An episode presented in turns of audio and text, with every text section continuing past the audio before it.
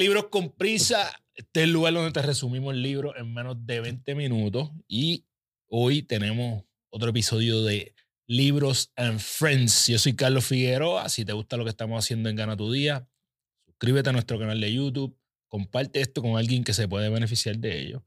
Y regresa todas las semanas para que te lleve los resúmenes de los mejores libros que he leído en mi vida. Hoy, en Libros and Friends, tenemos a ¿A quién más? A la persona a quien le damos las gracias por prestarnos eh, las llaves de su casa, el joseador número uno de Puerto Rico y Latinoamérica, José Calíndez. Papi, no tienes nada que agradecerme. Esta es tu casa, tú lo sabes. ¿Te reconoce este lugar? ¿Lo reconoce? Este, no, pues, un poquito me siento extraño. Porque es como si estuviese de invitado en mi casa. Es como, es como si, es como si me votaran de casa y me dijeran, mira, te invito, puedes, regresar. Pero gracias por tenerme en tu espacio. Eh, José, eh, siempre agradecido de, de, todo lo que haces por mí y, y feliz de agradecido yo, que tengamos una amistad que ha trascendido ya. Eh, Sabes que Libros con Prisa es donde resumimos libros y decidí hacer Libros and Friends. Eh, Me gusta mucho el concepto. El, el, primero con, con, nuestro, nuestro amigo Jan Morales y contigo. Entonces, el caso tuyo, bien simple. ¿Cuáles son esos tres libros? Tú eres, tú eres el, antes de hacer la pregunta, tú eres el joseador por excelencia, ¿verdad? De hecho, tu nombre, dicen. Tu nombre eh, lo dice. Entonces, Exacto, lo escribieron en mi acta de nacimiento. Ahí está. So, vamos a decirle a la gente cuáles son esos tres libros que la gente que quiera ser un joseador o joseadora tiene que estudiar. Yo siempre recomiendo a la gente que lea. Aquí le vamos a dar por lo menos cuáles son esos tres libros y por qué. Así que Cuéntame, ¿cuáles son los tres libros que todo joseador y joseadora deben leer? Pues mira, para mí, yo creo que no, no, tuve que buscar mucho en el disco duro, porque es, sencillo desde mi punto de vista. Eh, empezamos por la mentalidad de un ser humano, porque un joseador que no tiene la mentalidad de un joseador no va a lograr muchas cosas.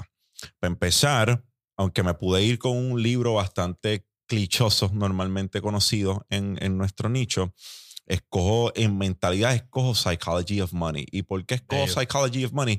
Porque Psychology of Money, a veces nosotros queremos incursionar en cosas de las cuales desconocemos. Y yo, por 10 años, como oficial de inteligencia, eh, descubrí que mi trabajo era estudiar el comportamiento de los seres humanos.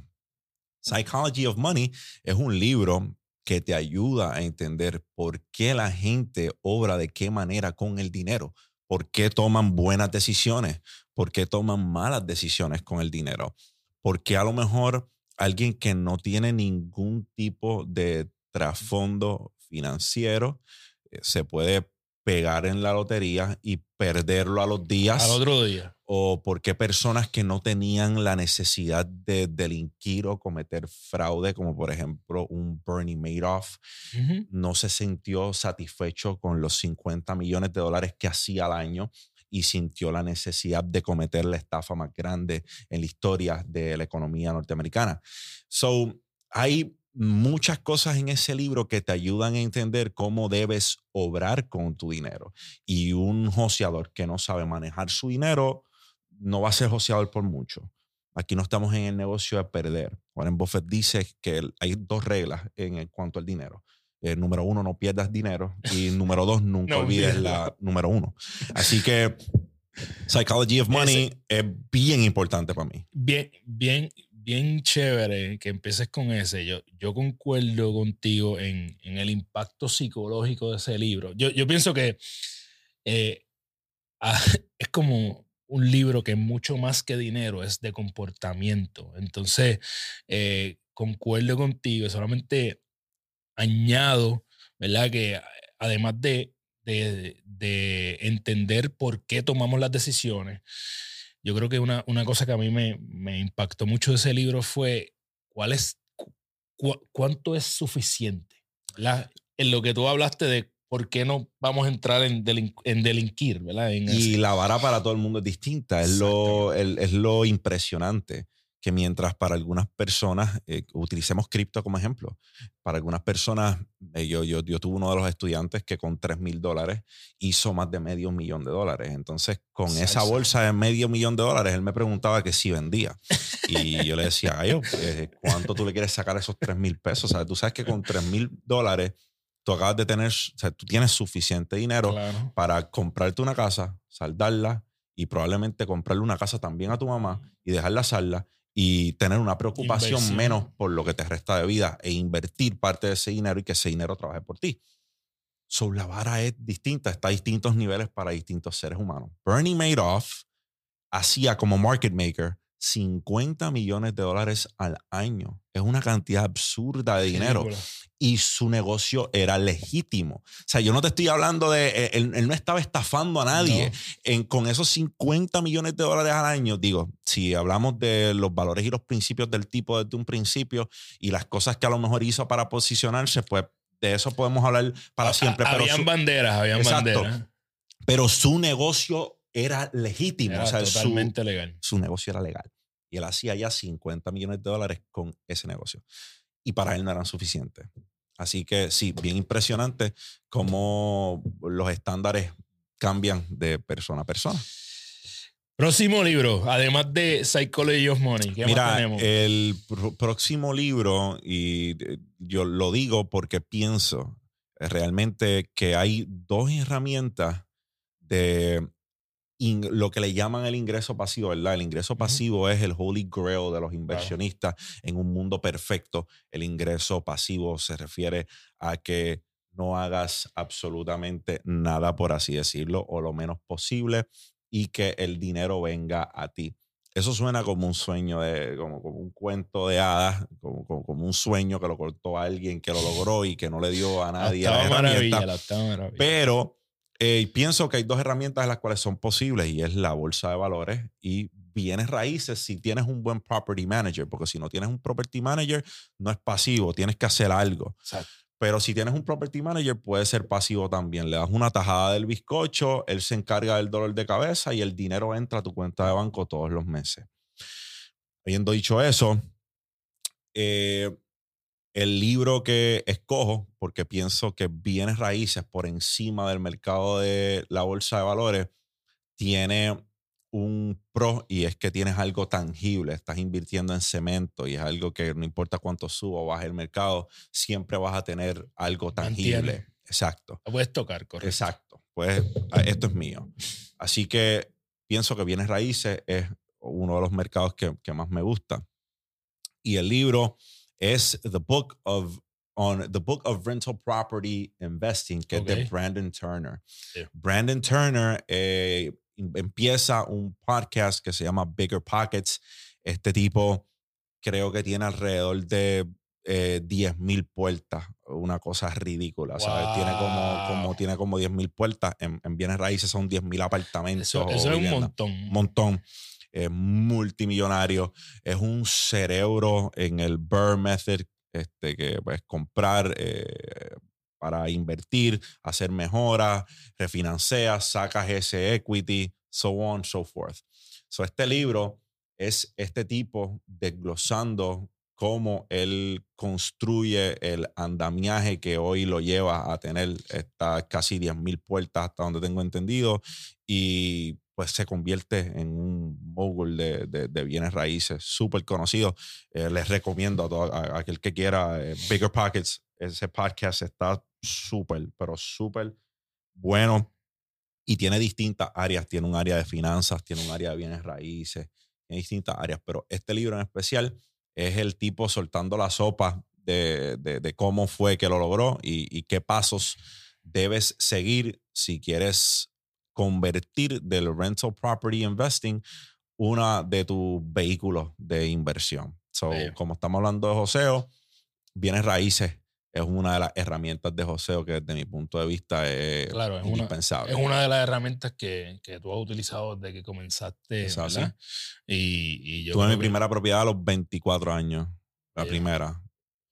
Y eh, lo demás historia, ¿verdad? Yo creo que la gente, la gente que, por lo menos algunas de las cosas que yo, yo he escuchado de, de tus inversiones de bienes raíces, Eh, sé que llevas como un, no sé si llamarle blog, pero llevas una historia de, de cómo te ha ido con, con una inversión Con una- reciente que, lo que Exacto. iba a ser un Airbnb, lo convertiste, ¿verdad? En- Sí, con en- Jan, con Jan Morales, ahora la estrategia cambia.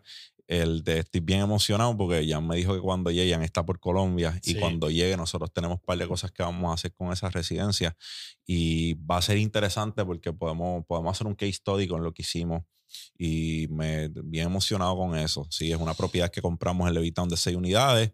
Está en el tintero que le hagamos una séptima unidad porque Exacto. tenemos el espacio. Así que sí, eh, eh, eh, y seguirán viendo proyectos así porque es lo que me gusta, ¿sabes? Quiero enseñar a las personas cómo vamos, cómo lo cogimos, cómo está ahora. Bello. Así que ahí, ahí mm, que- quería traerlo a colación porque es evidencia de, Claro. de lo aprendido del libro. Yo creo que está en la ejecución ahí. Me consta que también tiene otras propiedades y además de que sé que en el momento en que, en que hiciste dinero dentro de, de la inversión de criptomonedas, también ayudaste a tus viejos con, con su propiedad. Sí, se, se saldó la casa de los viejos míos. Así que ahí hay varias historias que, que, que tocan Claro. esto.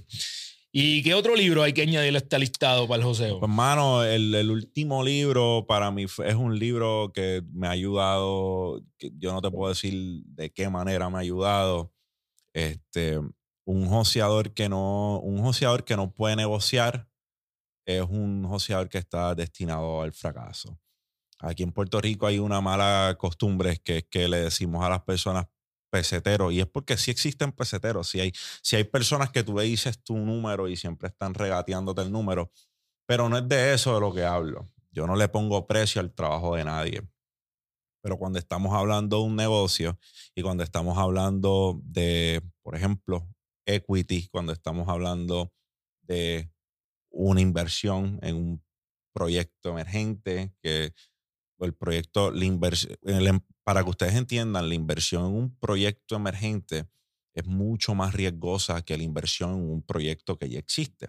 Porque con el proyecto que ya existe, nosotros tenemos data. Tú tienes Claro. un proyecto que lleva dos, tres años Evidencia. tienes evidencia, yo puedo ver cómo van tus meses, cómo van tus años y en base a eso la proyección es de fiar mucho más que de un proyecto emergente. Un proyecto emergente, las proyecciones son números en un papel y podemos hablar de proyecciones todo lo que tú quieras, pero el riesgo es grande. Así que si tú no sabes negociar, estás apretado. Y este libro... Todo en la vida es un negocio. punto. Sí, no, tú estás negociando desde el momento que hasta casarte es un Eh, negocio. todo, en todo. Yo, yo tengo eh, a Catalina, Carlos Ignacio, mis dos hijos, yo tengo que negociar Tienes con que mis negociar hijos. con ellos. O sea, así que diariamente eh, uno está negociando en todo lo que hace, 100%. y si tu capacidad de cerrar un negocio a tu favor no existe, pues siempre en- hay un quote de, de Daniel Aviv que, que dice, y es muy cierto y me encanta, y es que eh, eh, nadie, no se supone que negociemos con hambre, porque el que, el que negocia con hambre siempre termina con migaja. Y eso es muy cierto. Así que estoy hablando de un libro excepcional, brother, un, un libro que me encantó cuando lo leí y es Never Split the Difference de, de Chris Voss. Este tipo era un negotiator para el FBI y lo mandan a Harvard a, a estudiar negociación y él terminó dándole clase a los catedráticos de Harvard de, de realmente cómo Empieza así. de cómo se hacía la negociación, pero la realidad es que este tipo es un genio de, de la negociación. Esto es un libro accionable, ¿sabes? No, no estamos hablando de, no, no- no estamos hablando de una teoría vacía, ¿sabes? Este tipo está hablando de tácticas reales utilizadas por el FBI en negociación, en, en- en- en- situaciones de, de cuidado donde pueden haber rehenes, donde pueden haber personas secuestradas. Eh, a eso es a lo que se dedicaba este, este hombre. Y es un libro espectacular. Yo creo que es una obra de arte de libro porque tiene, como te dije, para mí un libro, si no es accionable, si yo no tengo qué hacer con el libro, digo, las historias son buenas, las historias, las historias están Claro. súper, Pero, ¿qué hago con Pero eh, si solo me estás contando una Me historia, está entreteniendo en lugar de estar. es, es buen, no deja de ser buen libro. eh, lo podemos leer por entretenimiento. Pero si estoy leyendo para crecimiento, yo necesito que el libro al menos tenga algunas accionables con las cuales yo pueda tomar notas y ponerlas en práctica. Y este libro es así todos los capítulos. ¿sabes? Desde el primer capítulo hasta el último capítulo, este libro tiene cosas accionables y técnicas que se utilizan realmente en, en- en el FBI y alrededor del mundo. Y es excelente Y- libro. y en tu casa, en todo lo que tú hagas. A mí, a mí me encantó de ese libro la parte cuando habla de, de etiquetar las emociones. Claro. Eso es bien importante. Eh, yo tengo que decir que este es el segundo libro de Friends y ya van dos veces que sale este libro. ¿En serio? Jan también Ya lo dijo. habló, habló de este libro también. Así que creo que, creo que, que, ¿cómo se llama? Las señales están indicando que este libro tiene que llegar a libros con prisa pronto. Así que lo voy a poner en la agenda. Todavía no lo, no lo he hecho en libros con prisa. Me gusta porque dentro de los tres libros que dijiste, eh, tengo el primero que es Psychology of Money. Eh, si no lo has leído y quieres ver un resumen, lo tenemos aquí en Libros con Prisa, puedes buscarlo. El segundo, no conozco. Mamitas y papitos, si tus chicos están enfermos y no quieres hacer largas filas en el pediatra, búscame en Instagram como doctora Wisco. Ahí encontrarás el enlace para hacer una cita de manera virtual. día del libro, así que ya me llevo algo para Carlos Figueroa. Excelente también. libro entonces, Turner. eh, obviamente es un tema que a todo el mundo le compete si quieres eh, eventualmente tener ese ingreso, ¿verdad? Al menos Pasivo. parcialmente Ujú, pasivo, por lo ujú. menos, si es que lo vas a hacer tú por tu cuenta. Y el último, pues, está, ya me están diciendo, caballito, tienes que zumbarlo el libro con prisa. Ay, que el libro está Porque- bueno, mano. Y para mí ha sido un libro importante porque y, y- y nosotros hemos hablado, ¿verdad? En conversaciones privadas de, de eso de negociar, ¿verdad? De, de negociar con, con hambre, como tú dijiste. Eh, me encantó lo que trajiste, José. Gracias. Tengo Gracias tres ti, cosas que me llevo de esta conversación, ¿verdad? Bien importante. ¿Cuánto es suficiente para ti? ¿Cuánto es suficiente? Y entiende por qué te comportas así, ¿verdad? Eh, léete Psychology of Money o veas a libros con prisa. Eh, el ingreso pasivo, ¿verdad? Eh, es algo que nos va a ayudar a crear libertad de tiempo. Que la Eh, libertad financiera es eso. Es punto. ¿Qué Es- hacer con tu no- tiempo? No, hay de otra. Y eh, obviamente todo lo que tú vivas en tu vida es un negocio. Tienes que apre- si no sabes negociar, pues Never Split the Difference, que siempre se me olvida el título en español. No, tengo- eh, el- eh, eh, no- Tacho, no no, no, no, yo, yo como lo leí en Yo inglés, no eh. también, se, me- se me hace difícil, así que mala mía. eh, Segunda vez que mencioné el libro y- yo lo, lo, lo triste del caso es que yo lo leí en español este en específico.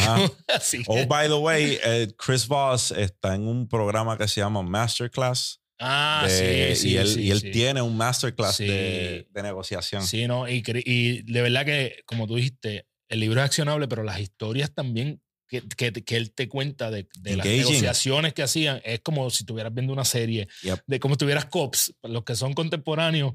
que es Netflix. ese libro, ese, ese libro es Netflix. Bueno, está nervioso. No quiero terminar sin recordarle a la gente cuando vea esto que si- no sé si cuando vean esto van a quedar taquillas, pero pronto José vuelve al Coca-Cola Music Hall, así que eh, allí. cuéntanos qué es lo que vamos. Yo sé que no podemos hablar mucho de, de qué es lo que hay allí, pero Mano, eh, una noche que quiero que sea inolvidable para todo aquel que se cita, traer eh, todo- muchos sentimientos, muchas emociones a la mesa. Somos efímeros. El, el- el- el show se titula Efímero y es por algo.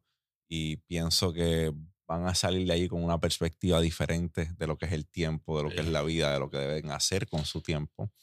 Y sí, boletos a la venta ya en tiquetera, octubre Bueno, 7. ahí están. Vamos a dejar el link aquí en el episodio. Gracias, José, por Gracias a ti, brother. tu casa. Gracias por regalarnos tu tiempo, ¿verdad? Gracias a ti por invertirlo, espacio. invertirlo para que la gente se lleve.